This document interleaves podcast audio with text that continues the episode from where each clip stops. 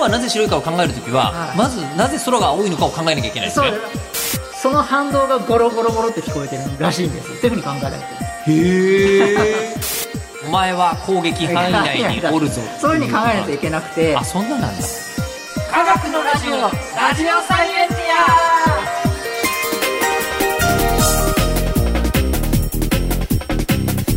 科学のラジオこれは日本放送アナウンサー聞きたがり吉田久典が国立科学博物館認定サイエンスコミュニケーターで大学講師をしながら芸人をやっている不可思議変態人間黒ラブ教授とともにさまざまな科学サイエンスを根掘り葉掘りと聞いていく番組である科学のラジオラジオサイエンティア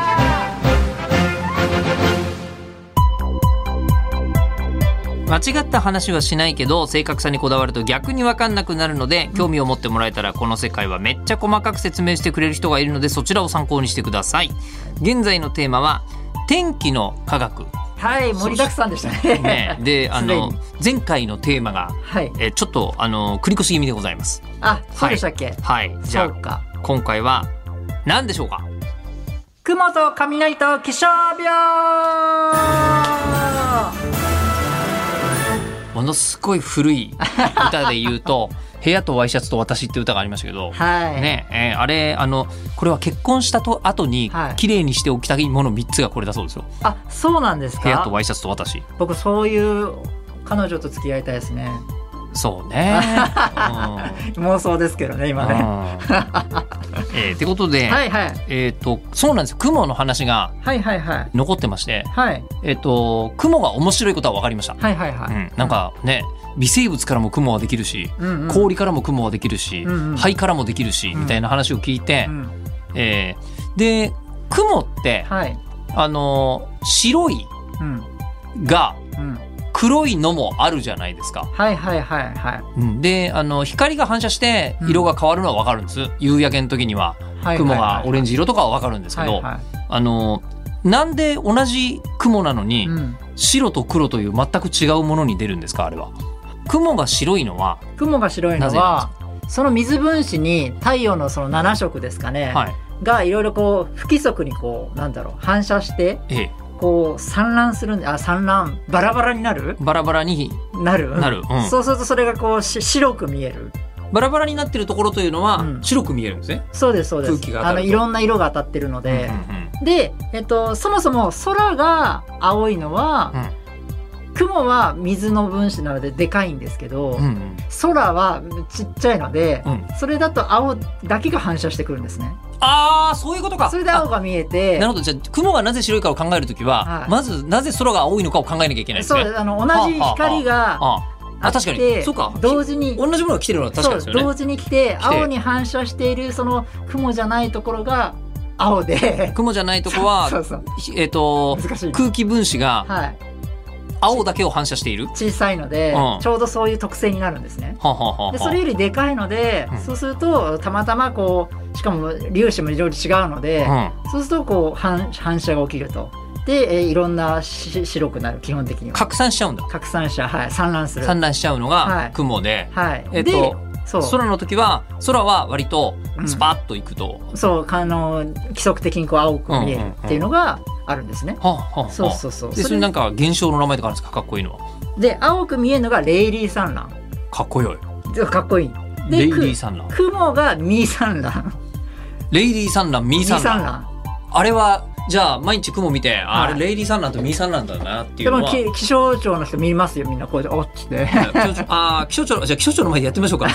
えー今、こう、日本放送から神田行くあたりにあありますから、気象い庁いで。ねってあ ーいやー今日ちょっとミー産卵多くねみたいもうな。みんな振り向きますねその気象庁の人だけは、気象庁の人は。はい他の人はちょっと何のこっちゃかわかんないですけどでも雲って言うけど、まああれミー産卵だよねって言えると思そうそううそんうだ言えよねるそうですで、いや今日は気持ちいいレイリー産卵だっていう。気持ちよさそあーってことなんだ。う そういうことですあなのでその粒子によって産卵はできてるんですけども、あ。はい。雨雲っていうのはただ単に分厚いから雨雲自体がめミー産卵の規模がもうよりでかいってことですか産卵はしてるんですけど、ええ、ええ。産卵した時にまた別なところに当たっちゃって光が消えちゃう減衰するって言うんですけどうんうんうん。そうするとだんだん光が逃げあの雲の中で逃げれなくなって黒くなっちゃうあいやでもちょっと分かってきってたいう印要は光の量が少ないってことですか光の量少なくなっちゃうで光の量が少なくなってる理由というのが、はいえっと、その雲の中で、はいあの反射しまくっちゃってそうそうそうそうその間に光が弱くなっちゃってる弱かくなっちゃらってる、はい黒く見えるんだ。黒く見えるっていうのはがあ雨雲のあれなんですよねまあだから要は同じ光なんですよね。でそう光ですででそうですえっとあん綺麗に一方向に揃うと、うんえー青い光になり、うんでえっ、とでっかい水分子にぶつかると、うんまあ、白い雲になりそうでです白い雲がいっぱい並んでると、うんもうはい散乱しましたはいもう一段階散乱しましたはいまた散乱しましたっていうふうになるそとうそうそうそうだんだん白いかったものがもうほとんど光ねえじゃんって状態になってそうそうそくく雲はい黒くなる消のえ、消えちゃうはいなるほどそうねなんですよなるほどねっていうのが雲の色のあれですかねうんうん、えじゃあちょっとついでかもしれないですけど、はいなんで夕焼けって起きるんですか夕焼けは青が最初に反射されて最後に赤だけが残るんですね地球とこう太陽のこう距離が一番夕焼けになる時にこう一番長くなるんであ空気を通り抜ける量が、通り抜ける量が一番長いのでうん、は青が反射最後にか赤だけが残るははははっていうので赤くなるあなるほどじゃあ普段はい、あの上から、はいあの青空の時も、うん、青だけじゃなくて赤もみ入ってんだそうですそうで入っすてんだけど、はいあのその時は青が非常青だけに、反射してるとえっと、反射が激しいので、はい青く見えてるけど、はいでここにはあのまあ赤色の、吸収されてるというかまあうん赤あのー空気による散乱ではい青だけ青くだけなるぐらいの角度になってると。そうそうそうでそれがだんだんこういうふうになると、はいこの多分そうですねえっ、と地球がこう丸くて、うんでその丸いところにあの外の側に空気があるわけじゃないですか。そうそうそうそうそうでこうちょっと浅い角度で入ってくるとそうそう一番長くなんですよそうすると今までだったら例えばこうなんだろうねえっ、と 200m ぐらいでうんの空気の層しかなかったのが、そう斜めになると今回 400m とかになっちゃいますよねそう光が。ですそうです航路が長くなんです航よ路が長いでこの間に産卵バーってされちゃうさとれちゃって青も産卵しちゃうから、はい最後残るのが赤だからそうです夕焼けが赤くなると。ある場所だけは緑色に見える場所もあるんですよあのすごく偶然になるんですけどもそういう現ここあの現象グリーンフラッシュっていう空側も見える場合があるんですあるんですかあるんです地球上ではどこかでは見えるどっかで僕は見たことないですけど、ええあのそういう時もあるへえでも大気中だよね間違いなくねそうですグリーンフラッシュで多分検索してあグリーンフラッシュ空かなで検索したら出るかもしれないですねグリーンフラッシュだいたいなんていうんだろうな日の入りとか日の日の瞬間とかそそういうようなところでたまにごくまれに僕は見たことないですけどもへえあの光の屈折なのでそういうのも太陽の光が太陽が完全に沈む瞬間かまたは昇った直後に緑色の光が一瞬輝いたようにまた焚いたりそうするそういうのがグリーンフラッシュもそのその原理でなったりするんですよね。へえうん、全然なんかいつも太陽って言ったらね青でしょみたい なね青確かに空でしょみたいな思ってましたけどそうですね意外に天気はやっぱ面白いですね雲から来るものといえばはい雷来ました雷、うん、はい雷って雷も何ええ雷っていうのもあれあの細かく言うとどうやってなってるかがまだあんまり分かってないんですえよ分かってないのあんまり分かってないそのお大雑把には分かってますよ大雑把に言うとはい、でも考えてみるとなんか雲が水はまだわかる気がしますがうんその雲から電気が発せられるというのはうん、もう一歩ぶっ飛んでる気がする。そうなんですよ雲の中に積乱雲っていうそのこう縦に長い雲に、はい。こうマイナスの電気とプラスの電気がこう溜まってくるんですね。うんその雲の中のその氷の粒がこうぶつかったりしたりするとなんか電気が出るんですね。うんでその説がいっぱいあってあまだそこは定説ないんだ。いまいちあいろんな説があってまだわかんないですけど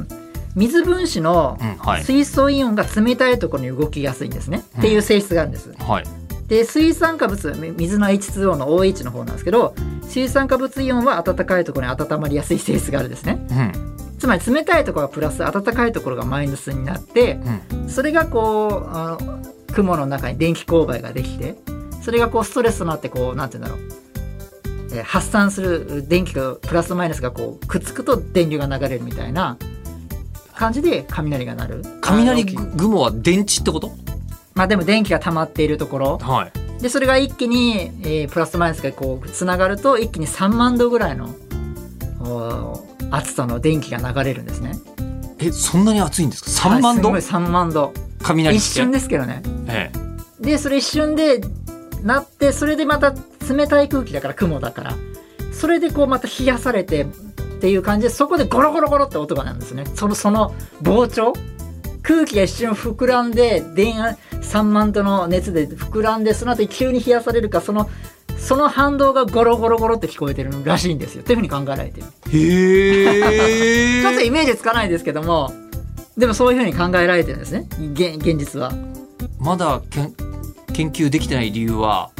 その雲の中行けないですからねそのその雷の中に誰誰もがまあ言っあたんまらり行ってもその周りも前何も見え ないしってなっちゃうしあの危ないですよね危ないですよね雷雲の中にと飛び込んだらそれは危ないでしょうねそうですよねだでっもていつ3万度のその電そう流そうまあがマジ自分も含めて流れちゃうかも分かんないわけですもんねそうですねなのでそこの細かい原理はいまいち分かってないんですけどもいろんな説があってその一つを今言ってますけどもでえっ、とでまあ3万段流れるとでそれがこう上空からこう下に流れるのと同時に一瞬でこう上上地面からも雲に流れたりするでそれだからあただ雷がこうなる落ちるんじゃなくてこう 0. 何秒でこう何度もなってるんですよねあの雷って。雷は落ちるんじゃないんだ落ちる場もありますけどていうか上から下にも行きますつまり上から下から上でしょ下から上も行くあ下から上そうそう下から上も行くしそうそうそう上から下も行くということはそう雷というのは、うん雲と地面がつながっちゃうってことなんだそうですそうですそうですで正確に言うとそう雷が落ちるとか言うけどん雷が地面とつながるんだ、そうですそうですそうですあそういうもんなんだあの正確にあの専門用語で言うとステップとリーダーっていうあの雷がこうなんこう段差的に流れていってステップとリーダーステップとステップとリーダーステップとリーダー、はい、あのギザギザはそう言うんですねあの電圧があんまり見えないあんまり人の目には見えないようなやつですでもその後にダあのダートリーダーっていうほあの見えるやつ見える雷が流れるうんっていうのがなんか専門用語的にもあるんですね。アセプトリーダーが何回かあってその後にダートリーダーがこう流れると。あでそれが一瞬の中でえっ、となんだろうな中にはい雷一発の雷で20回以上のこの細かく見るとこうババババババババみたいなのが上行って下行って上行って下行ってっていうのそれがが何回もあの1秒もないぐらいの間にが相当ああるんですよね。へーのもあって細かく見ると面白いなっていうのが雷さんですね。それが電気だって初めに気づいた人もすごいですよねベンジャミン・フランクリンなのかどうか分かりまあーあでちなみに冬の雷は気をつけた方がいいんですよせんけどえそうなの夏の雷っていうのは、えー、と地面と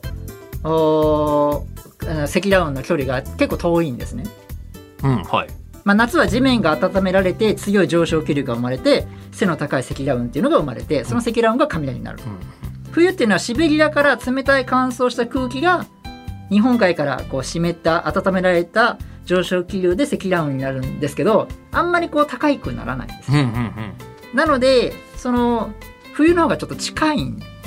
地面との距離がう、んうんであんまりプラスとマイナスがあんまりこう分かれないらしくてそこら辺もまだ分かってないんですけどしっかりとはでその一発で流れる電流がとんでもないあの100倍ぐらいの電流が流れるらしいんえですよ夏の雷と夏より冬の雷って100倍も強さが違うの冬は冬はやばいそんな違うんだ、 まあ夏もやばいけどいやそれは夏でも十分にやばいけけ どオーバーキルってやつでしょうけど、はい、冬は危ないよよりすごいりすくあすごいのが あれなんですよねだから、まあ、理由はまだ全然分かってないですけどそういう家電とかで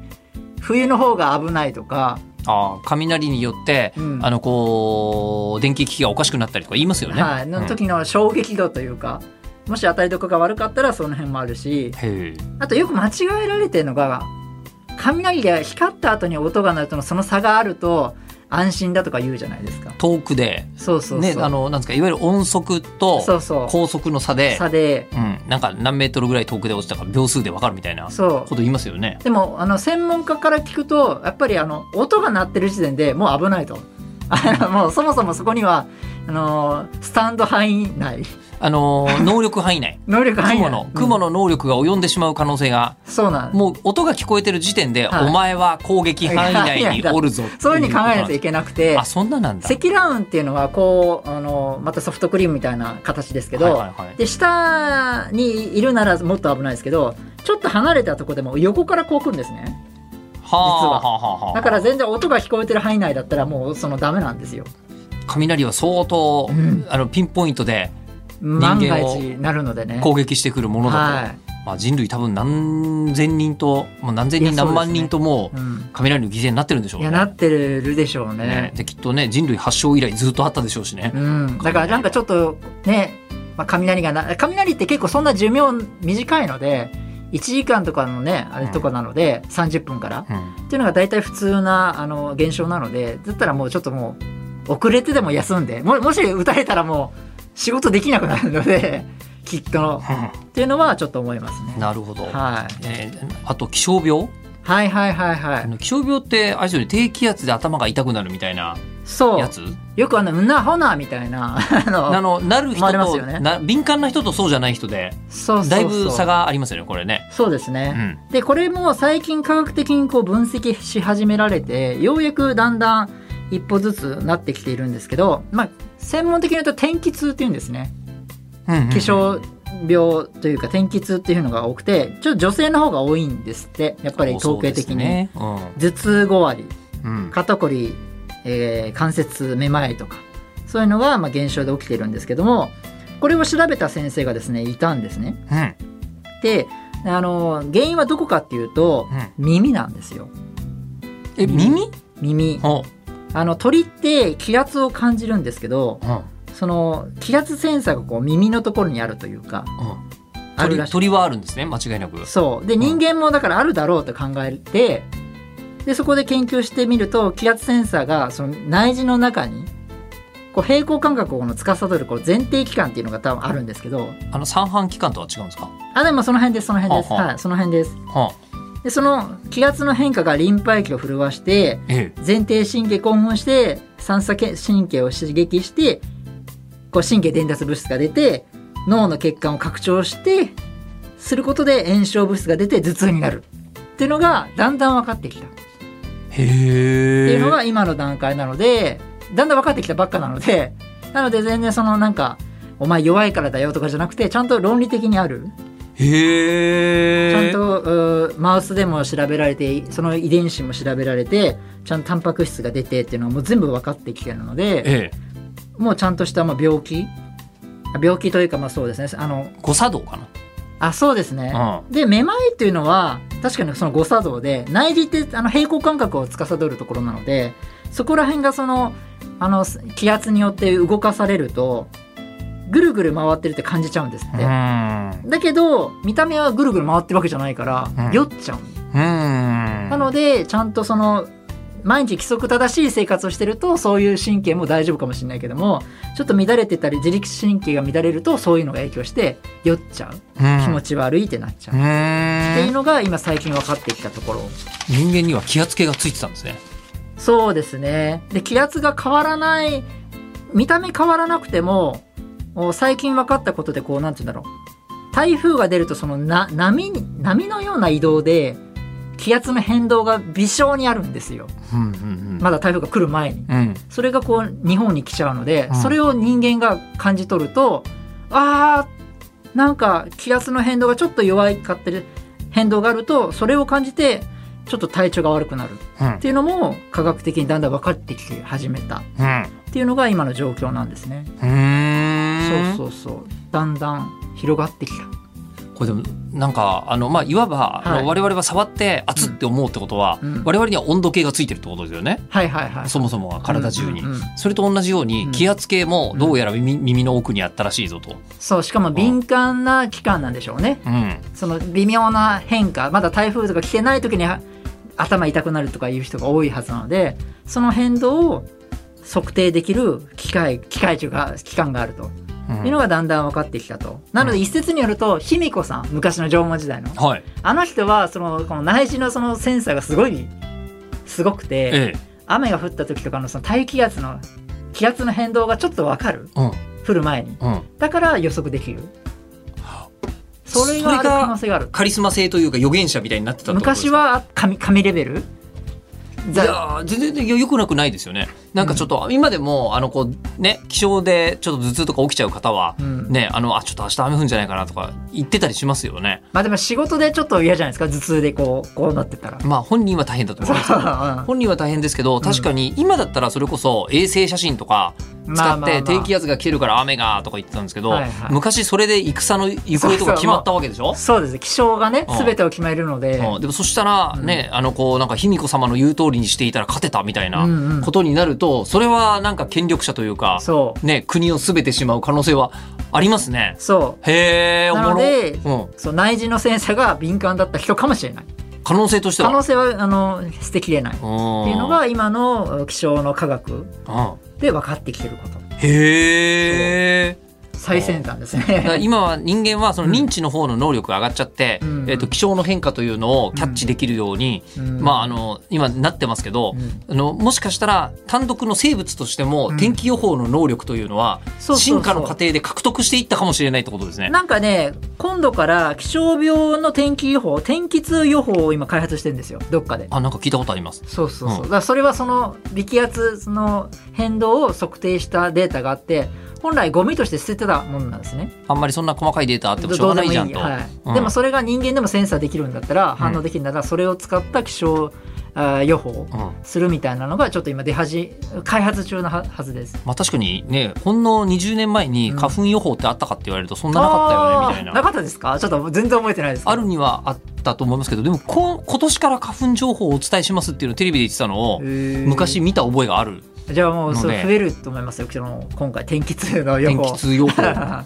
へらこの日は収録やめようとかねえ。そうあるねか。もしれない、うんうん、でも本当になんて言うんでしょうね人間ってうん天気のこと本当はずっと考えてるんですねそうなんですよ、うん改めて、そう意外と近い存在でしたね確かにだって明日暑いか寒いかでテンション変わるしねですねあのねコンビニもね さっきの言った通りね売り上げも違うし売り上げ変わっちゃいますからね、うん私自転車乗ってますから雨なんて雨の日はもう本当困っちゃうから雨じゃあの時はあれですかちゃんと自転車じゃない雨の日は乗んないああやっぱ個人的に には楽しくないですから影響しますねそういうのもそこでも頑張って走ってしちゃう方もいるん ですけど、ねあーそうですねでもすごいなんか今日明日とかうん1時間後の話もできればうん6億年前の話あ まもであなんきかる、すごかったですね今回ねうん、スパンがすごい、そうあ僕もすごいいろんな分野だったのでうん、面面白かったです白いですねはいしかもすぐ使えるし、うん、確かに明日のレイディーサンダーの具合はどうか な、は確かにい、ということ緊張で、してはいはい天気の科学いや